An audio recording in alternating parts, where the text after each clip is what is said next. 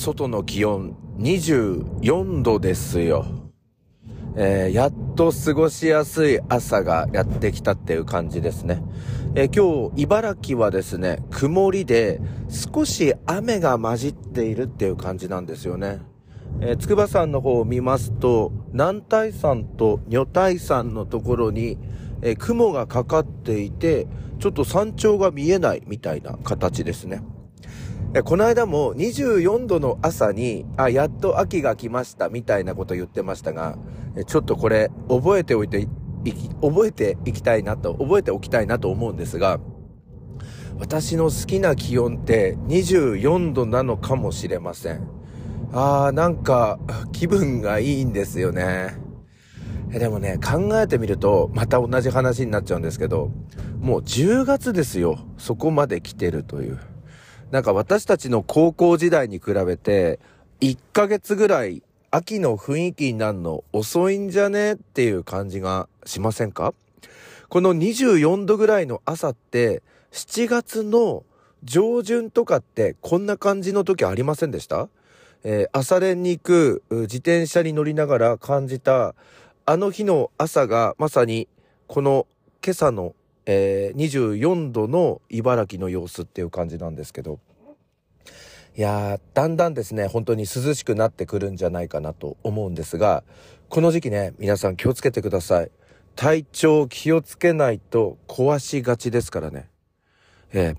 で、これね、急にこう涼しくなってきたじゃないですか。で、そうすると、えー、夏の疲れみたいなのが一気に出てくる可能性があるんですよ。だから、あの、かなり、えー、ちょっと油断をしないで過ごしていただきたいな。えこの時期に、まあ、生活のリズムみたいなのを乱さないようにして過ごしていただきたいなと思います。それからね、多分ですね、もうちょっとすると、この湿度が急激に下がってきましたので、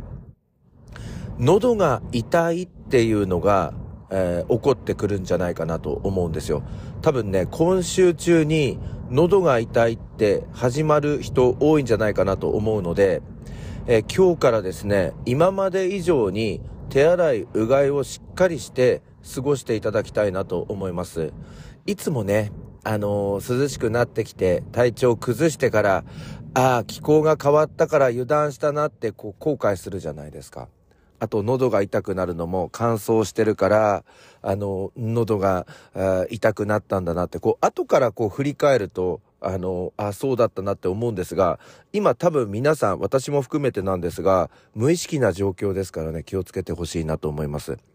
あと、寝るときですね、あの、ちゃんと、あの、上、かけてくださいね。あの、薄着のまま寝て、えー、あとはですね、窓を開けっぱなしで寝たりすると、朝かなり冷え込んでくると思うんですよ。そうすると、寝冷えからの風みたいな感じにもなってくるので、ぜひこのあたり体調管理に気をつけながら過ごしやすくなった秋を楽し、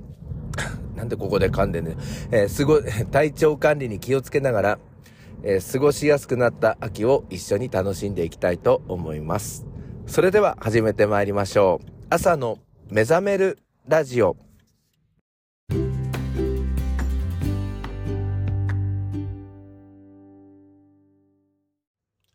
改めましておはようございます。朝の目覚めるラジオナビゲーターの101健です。まあいつもね、車の中からハンズフリーで収録してるんですけど、大体ですね、朝の目覚めるラジオってあのタイトルコールをするとき、大体いつも同じ交差点なんですよ。時々あのオープニングトークが長くなるときは先まで行っちまいますけれども、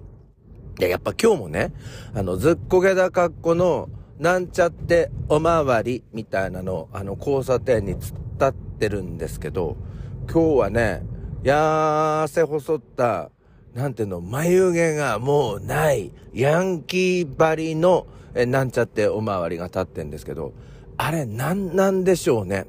で、今日はね、ズボンはギリギリずっこけてないんですけれども、痩せてっから、あの、ベルトですんごいしっちめてる感じなんですよね。で、しかも眉毛なくて、しかもその警察官風の帽子、上の方にちょこんと被ってて、なんていうの、あの、野球下手なのに、あの、ギリで、えー、試合、あの、人員確保だからなんて言って、ライト守らされてるような、あの、社会人っていう、まさになんかそんな感じで今突っ立ってましたね。手後ろに組みながら。で、しかも、あの、なんて言うんでしょう。あの、交差点の、こう、直前に立ってた方が目立つのに、なんかちょっとですね、後ろに木があるんですが、木の影に隠れそうなところに立ってるから、なんかあの、守るっていう、あの、置物、沖縄にあるじゃないですか。あの、警察官の格好したやつ。なんか、あれ的な要素になってて、茨城のお前守るかよっていう感じで、まあ、あんちゃんの言葉に、あの、置き換えますと、守るすっかりするいっていう、あの、ご発声になるかなというふうに思っております。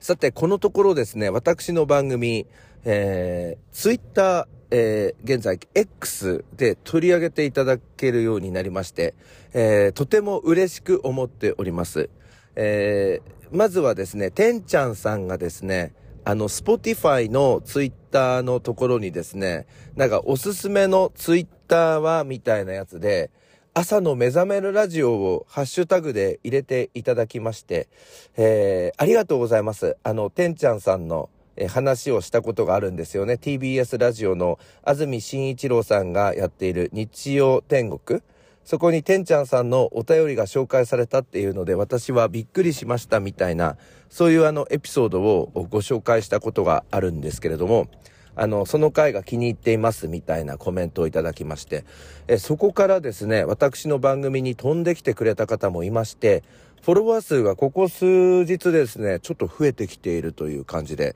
現在53名の方がフォローしてくれているという感じですね。えてんちゃんさんから、え、飛んできて、そしてフォローをしてくれた方、またはフォローをせずとも聞いてくださっているそこのあなた、ありがとうございます。この番組は、だいぶ、マニアックな番組になっておりますので、皆さんもマニアックなリスナーの一人としてこれから毎朝お付き合いいただきたいなと思います。そして、えー、ゴルフでですね、2013年頃繋がっていました、えー、静岡にお住まいのインミンさん。えー、このインミンさんも、え新しく、えポッドキャストを始めました。インミン心のサプリということで、もう第2回目の配信まで終わっているんですけれども、なんとその第2回目の番組でですね、私101健さんのことをあの取り上げてくださってるということで、えー、この間ちょっと高速道路を出張中運転しながら聞いていて、あの思わずスピードが出てしまいました。興奮してしまいました。あのもちろん、あの制限速度内ですけれどもね、すっかりするいっていうドライバーですけれども。まあそんな感じで、あの、インミンさん始めたばかりで、なんかぎこちないなっていう感じの放送ですけれども、まあまあ面白く、えー、だけどちょっとハラハラしながら聞かせていただいておりますけれども、ぜひインミンさんも頑張っていただきたいなと思います。インミンさんもツイッター X を通じまして私の番組を紹介してくれたということで、こちらからも私の番組にアクセスしてくれている人がいるのかな？どうなのかな？でも、インミンさん言ってたんですけど、まだ再生回数が7回しかなくて、大体誰が聞いてるっていうのが分かってるっていう、まだアットホームな状態って言ってたので、おそらくインミンさんのお知り合いの方が、このマニアックな朝の目覚めるラジオを聞いてくれているのかもしれません。えー、これからお付き合いよろしくお願いします。そして、まだあの、フォローしていない方はぜひフォローをしていただきたいなと思います。さて、あの、税理士さんの話なんですけれども、あの、毎年うちはですね、あの、確定申告やるときに税理士さんにお願いしてるんですよ。もう税理士さんとお付き合いして、まだ10年は経たないんですけれども、えー、もう7、8年のお付き合いがある中で、まあいろいろなことをアドバイスを受けてきましたし、いろいろな手続きもやってもらったという関係性なんですが、まあここのところ、あまり大きな動きがないということで、まあ毎年ですね、報酬5万円もお支払いしまして、えー確定申告の書類の方を作っていただいて、まあ、税務署に出していただいて、ということで。で、去年はですね、還付が12万円ぐらいありましたので、まあ5万円の報酬に対して12万だから確定申告をしっかりやったことで、まあ7万円ぐらいプラスになったっていう、まあ本来このプラスになったっていう言い方おかしいよっていう人もいるかもしれませんが、ちょっとわかりやすく説明していますね。で、一昨年はどうかというと5万円の報酬に対しまして3万5千円の還付があったということで、まあ1万5千円ぐらい足が出てしまったんですよ。うん。だけどやっぱりその、一定の条件を超えてしまっているっていうか超えていますので、まあ私の場合はここ数年確定申告をやらなければならないという状態だったんですよね。あの、田んぼの収入とかもありましたのでね。で、まあそちらを名義を変えたりいろいろやったりして、まあもしかすると今年は確定申告をやらなくてもいいゾーンみたいになっているんですが、税理士さんのアドバイスを受けまして、ふるさと納税をバンバンやってしまいまして、あの、ワンステップクリックする、して、クリックしてなかったんですよ。もともと、あの、税理士さんにお願いする予定だったから。まあ、そんなことで、今年も、まあ、税理士さんにお願いする運びなんですが、なんとこの報酬がですね、5万円から簡単に言うと10万円にアップするというお知らせを今週受けまして封書でいただいたんですが、まあそれが衝撃的ですよね、倍になる。で、仮に10万円で、えー、この確定申告をやってもらって、まあ3万5千円しか還付されないとしたら、まあ6万5千円の足が出るっていうことになるじゃないですか。だから、うん、どうなのかなって思うんですけれども、ふるさと納税の方を積極的にやってしまったし、ちょっとごちゃごちゃしているので、今年は、あの、やってもらうこととしまして、これから自分でできるのか、それとももう、そうですね、確定申告をしなくていいような、えー、家の状況になってるのかっていうのを、よく見極めてみたいなと思ってるんです。まあそんなことでですね、今ここに、えー、封筒があるんですけれども、あの10万円の、えー、報酬に対しまして、えー、同意しますかっていうやつをこう返信しなければいけないんですが、まあそれ同意しますに返信して、この後ポストに突っ込んでい、こうかなと思っているところなんですよね。で、まあ、昨日納得して電話を切りましたらね、1時間半ぐらいして、また折り返し電話があって、あの、1013、あの、ちょっと急なこの値上げで申し訳なかったので、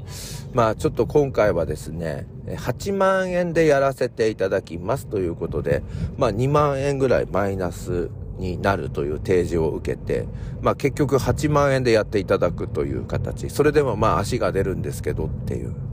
で、まあ、この報酬が上がる理由みたいなのも、この書類には書かれてたんですが、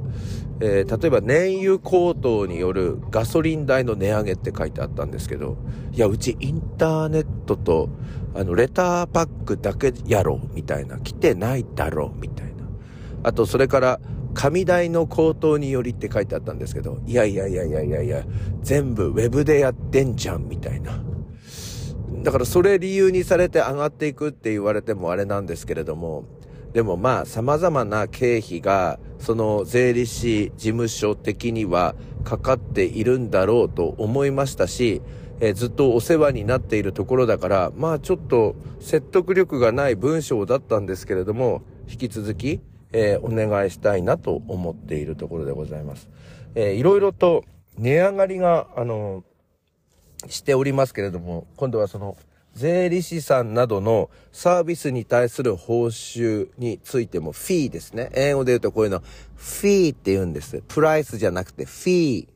て言うんですけれども、こういうサービスに対する報酬、フィーですね。フィーも上がってくる時代になってきたんだなと思いました。まあそういう部分でも私も剣棒、スカルスライっていうことで、えー、家のことをやっていきたいと思います。それでは皆さんにもこの気持ちを届けたいと思います。みんな、スッコルスロイそれでは今日も一日お元気で、いってらっしゃい